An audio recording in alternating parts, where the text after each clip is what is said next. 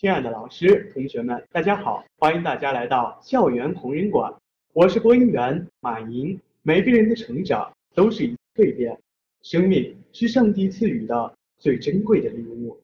每一个人生都有一面镜子的人物，也是引导每一个踏入行进者的风向标，指引你走向前方的力量。让我们一起来走进人物，感受榜样的力量。这个人。也可以是你，他像你我一样，只是位平凡的学生，却有着不平庸的故事。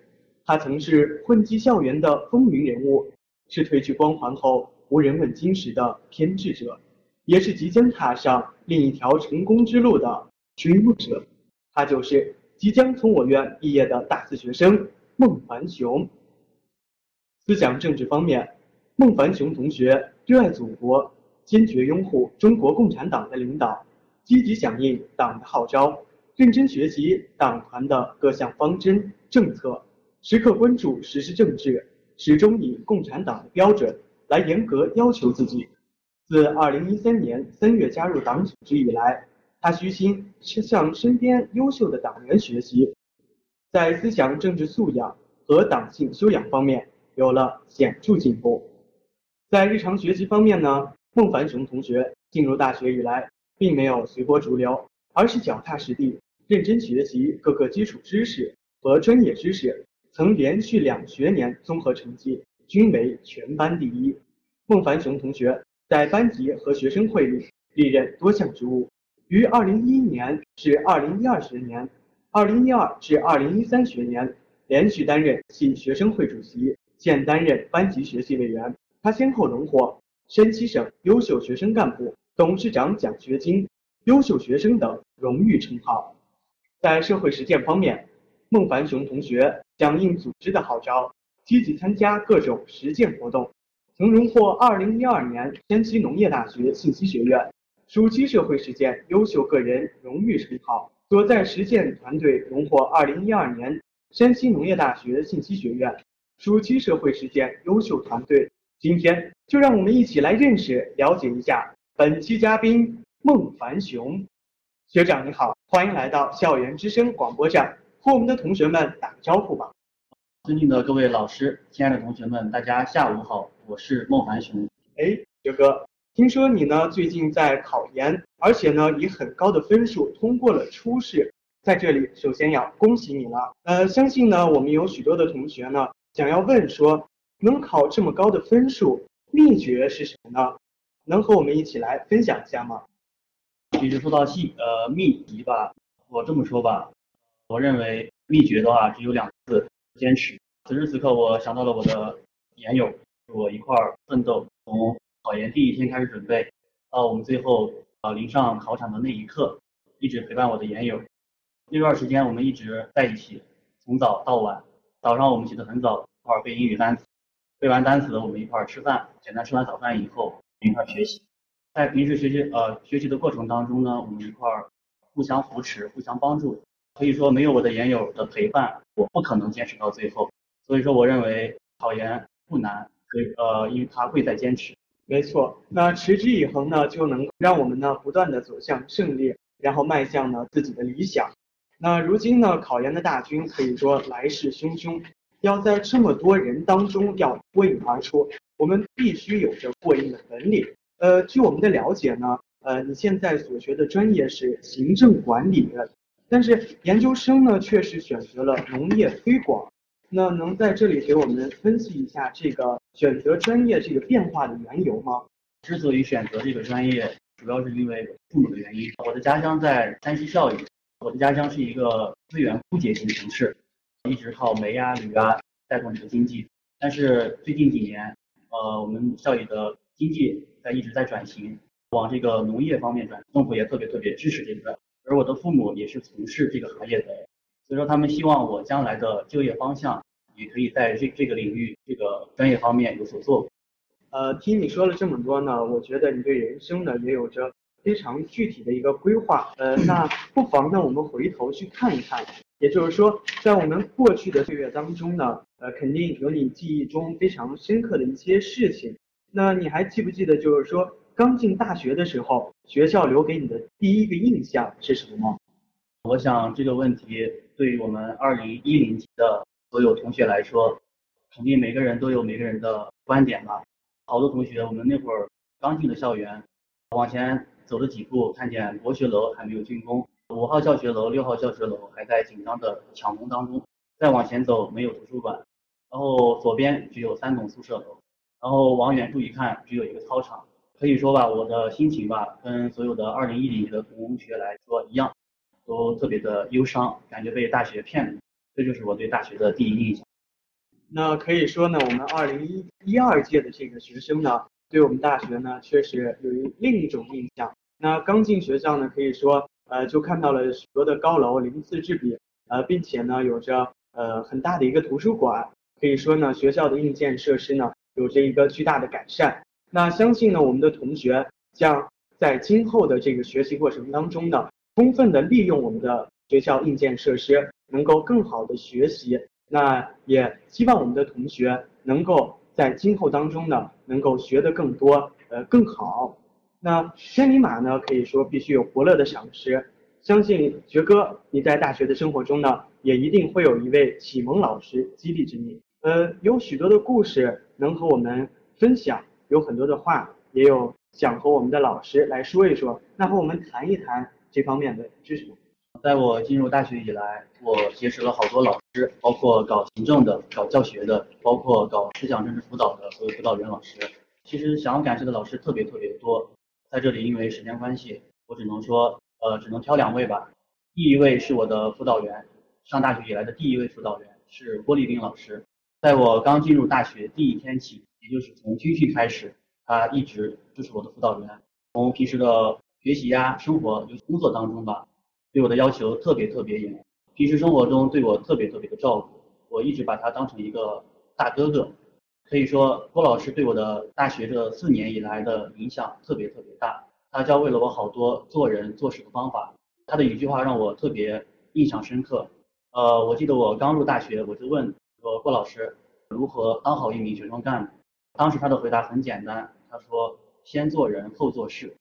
刚开始我不懂这句话什么意思。感觉很笼统啊，但是通过后来的学习啊、工作、生活，慢慢的我读懂了这句话的意思。所以说，先做人后做事这句话一直激励着我。第二位我想感谢的老师是我的现在的辅导员，他是公管系的黄雅娟老师，我平时都叫她是姐姐，因为确实呃，她一直像一个大姐姐一样照顾我，尤其是在我考研那段时间，她一直的鼓励我、帮助我、支持我，给了我好多的帮助吧。所以说我。特别想感谢我的这两位，一位大哥哥，一位大姐姐。没错，那我们的导员呢，在我们的学习生活当中呢，不仅仅呢扮演着是老师的一个角色，同时呢，也是扮演着我们的朋友。那在学习当中呢，我们有呃不解的知识可以去询问我们的老师，在生活当中呢，他们也会无微不至的关照着我们。那在这里呢，我也想要感谢我们的导员范真英老师，想对您说。范老师，您辛苦了。那呃，说完了老师呢，我们再谈一谈大学宿舍中和我们舍友之间的一些有趣的事情吧。您能谈一谈就是和舍友之间发生的最有趣的事儿吗？说到舍友吧，其实我心里面挺愧疚的。呃，因为大学四年，我之前三年从大一一直到大三，我一直忙于这个学生工作，陪伴室友的时间特别特别短，每天回到宿舍就很晚，然后。后来有后来有舍友就开玩笑说，我把宿舍当成宾馆，当成一个小旅馆一样了。但是我的舍友特别特别的理解我，特别特别支持我，这点是让我最让我比较感动的。说到最有趣的事情嘛，应该是大一那会儿，到周末我们宿舍六个人坐上公交或者说打上车，我们一起去农大本部，一起去吃大盘鸡。吃完大盘鸡，然后我们一块儿逛街，然后再 K 歌。呃，所以说呃。我认为这这段时光吧，特别特别难忘，也算是一个美好的回忆吧。没错，那相信同学们呢，呃，经常会和我们的舍友们一起去农大，还是原来的配方，还是熟悉的味道。那我们呢，共同去吃一些小吃，和舍友呢在一块儿开黑玩游戏，然后生活当中呢，可以说充斥着不仅仅是乐趣，更多的是一种呃交流。在人生当中呢，呃，我们会结识到各种各样不同的朋友。但是舍友呢，可以说是我们人生当中最最重要的一部分。好了，聊了这么多，让我们在歌声中徜徉，回忆大学中美好的点点滴滴。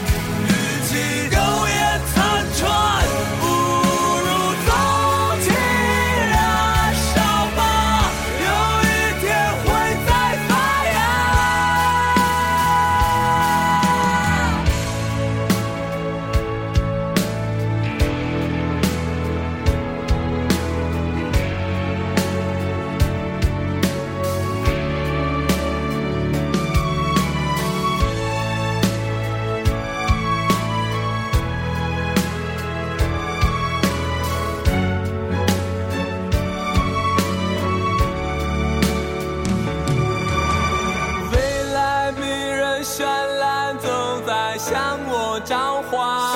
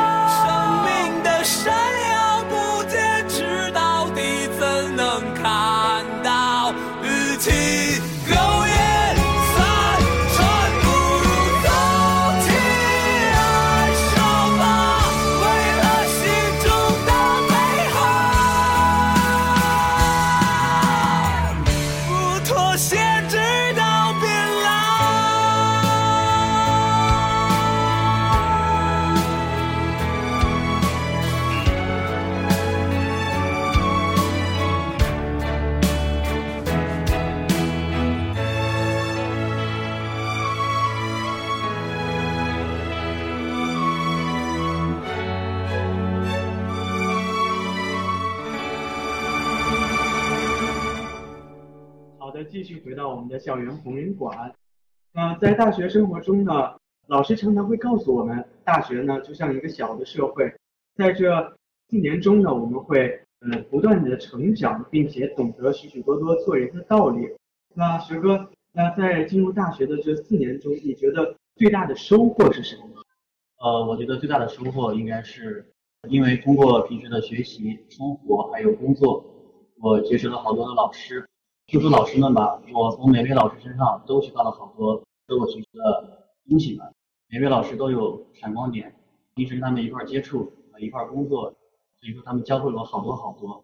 所以我认为这四年当中吧，最大的收获应该是，可以说呢，人脉是我们一生当中。非常重要，也就是我们走向成功的呃一个支撑的一个法宝。那可以说，人脉呢，在我们的生活当中扮演着一个重要的角色。无论是我们在事业前进当中呢，还是生活呃困惑的时候，我们的朋友总能给我们许多的建议，并且呢，我们应该在其中呢珍惜这份友谊。可以说，回望呢，也是一件令人心潮澎湃的事情。那回眸过去。你会看到许多曾经多面的自己，这也是令人最欣慰的。能给我们讲一讲，就是在学生会的工作的时候，最让你记忆犹深的一个故事吗？最记忆犹深的应该是我们人文系二零一三年的元旦晚会吧。呃，因为为了这场晚会，我们前前后后一共忙了大概一个半月左右，上到主席团，下到部长、干事，每一个人呃都是心往一处想，劲往一处使。都为了这台晚会可以圆圆满满、顺顺利利的，可以都在尽自己的一份努力。记得晚会结束的那一刻，我当时情绪失控了，当时流了好多的泪。现在回想起来，好多人问我为什么流泪，可能我现在回想起来，应该是比较激动、比较幸福的眼泪吧。我也想借这个机会吧，向人文系二零一零级呃学生会。二零一一级学生会，还有最后的二零一二级学生会的所有同学们，我希望大家可以常回家看一看。我想这个家，我不需要做过多的解释，心里面都懂。常回家看一看吧，大雄很想你。可以说，在学生会呢，我们能够交到许多的朋友，并且呢，正是因为这些朋友，让我们懂得了更多的道理。我觉得朋友呢，更像是一面镜子，它能够照着我们，更让我们清楚的了解到。自己，同时呢，也能够照亮着别人，让我们更多的珍惜这份友谊和这份感动。那聊了这么多励志的人生话题呢，下面我们来聊一聊与生活有关的问题。那平常除了学习和工作，你最喜欢做什么样的事情？最喜欢做的应该就是睡觉吧，除了睡觉，然后看 NBA，这应该是我最最喜欢的事情。啊，学长说的非常的真实啊，看睡觉和。看 NBA，那我觉得男生更多也可能是选择这样的一个娱乐方式，但是呢，就是这样一个娱乐方式，我觉得能够让我们更好的投入到学习和生活当中，因为正是我们通过这样的一个方式来缓解自己的一个压力，来释放自己的一个情绪。好的，呃，聊了这些呢，有许多同学呢非常的八卦，他们说，呃，你和阿里巴巴的总裁马云长得有几分相像。那对对这样的一个说法，你又看呢？我觉得马云哥哥应该有机会来一下新民学院广播站。呃，如果他想拍一部他的这个纪录片吧，我想我可以作为他的这个青年时期的一个模板吧。我我不要片酬，只要我能见到马云就行。呃，就快要母校挥手告别了。那最后呢，希望你用一段简短的话来概括一下你的大学生活。听到你的这个问题吧，我想到了我的一位学长。我记得我大一时候参加过一次学生干部工作经验交流大会，在那场大会上，我认识了一位学长，他也用一段很简短的话概括了一下他的大学生活。这句话是：在你大一的时候，你是不知道自己不知道；等你到了大二了，你是知道自己不知道；等你到了大三了，你是知道自己知道；等你到了大四了，你是不知道自己知道。当时我听完这句话。包括好多人在内，都把它当成一个顺口溜来记了。但是下来，我好好的品味了一下这句话，我用了四年的时间，我读懂了这句话。学长说，大一的时候是不知道自己不知道，这应该就是迷茫期吧？应该。到了大二的时候是知道自己不知道，这应该是懵懂了，懂到了大三是知道自己知道了，这应该是成长。到了大四了是不知道自己知道，也许这应该就是一个蜕变。学长这番话呢，可以说非常的意味深长，而且具有哲理性。那最后呢，即将要与母校告别，你有什么话留给母校？还有什么样的建议想要留给你的学弟学妹们呢？说到母校，真的对信息学院有一种特别的感情。呃，毫不夸张的说吧，没有信息学院，就没有我莫凡彤的今天。信息学院教会了我好多东西，我认识了好多的老师同学。让离开母校，有好多的故事。我想，不仅是不仅仅我，包括二零一零一零级的所有的同胞们，他们肯定对母校有好多好多的故事。即使我们那会儿刚来，经济学院一片荒芜。但是用我们用了四年的时间，我们在成长，经济学院也在成长，经济学院接纳了我们，给了我们上大学的机会。即将离开母校，我想对母校说一句话：谢谢母校。学弟学妹们要说建议的吧，我简单说一点吧，希望大家可以好好的学习，好好的生活，好好的工作，多结交一些朋友。刚才我也说了，我认为个人认为吧，大学里面人脉最重要，所以说希望大家可以。好好的享受你们的大学生活，不要给自己留遗憾，过到最充实。欢乐的日子总是非常的短暂。我们的访谈节目呢，到这里就要接近尾声了。在这里呢，也再一次祝愿你能顺利的考上自己理想的学佛。亲爱的同学们，期待我们下一次相约校园红人馆，感受人物的力量。同学们，再见。